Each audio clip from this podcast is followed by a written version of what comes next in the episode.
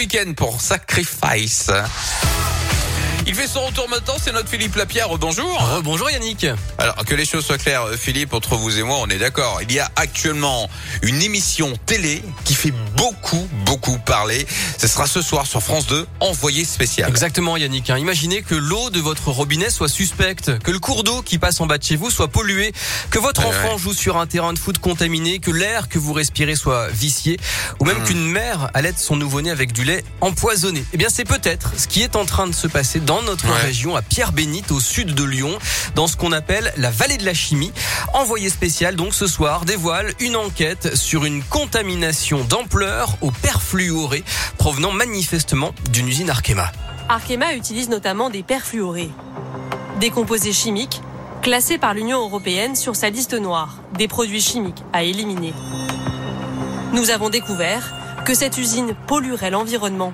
Voilà, des perfluorés, des, des polluants dits éternels. Alors forcément, les habitants sont inquiets, Ouais. hein, on le comprend. Et c'est une bien mauvaise publicité pour la commune. J'ai donc demandé à son maire, Jérôme Moroge, de réagir pour la terre, la pierre et vous. On n'est jamais ravi de, de voir la, la commune sur euh, euh, sur le devant de la scène pour pour de tels sujets.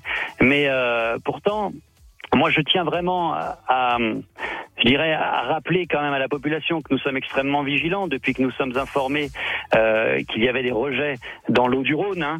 Euh, mais euh, Aujourd'hui, eh bien, nous devons euh, nous devons attendre de l'État euh, qu'il apporte des réponses claires euh, à, à ces interrogations euh, qui pourtant sont elles précises. Et de son côté, Arkema annonce qu'il n'utilisera plus aucun composé fluoré à partir de 2024.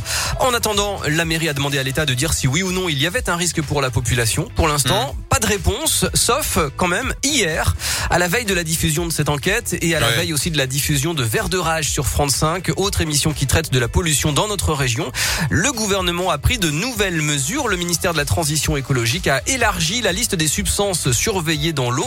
Les perfluorés font partie de cette nouvelle liste. C'est au moins une première avancée.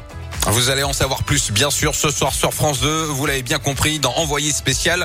Et c'est grâce à vous hein, qu'on sait tout ça. Merci beaucoup, Philippe Lapierre. Vous serez de retour, bien sûr, demain à 11h50 Avec pour le retour de la Terre, la Pierre et vous. Une rubrique à retrouver dès maintenant en podcast chez nous sur radioscope.com. Dans un instant, le retour de la rédaction pour un point sur toute l'actu de ce jeudi 12 mai. Ce sera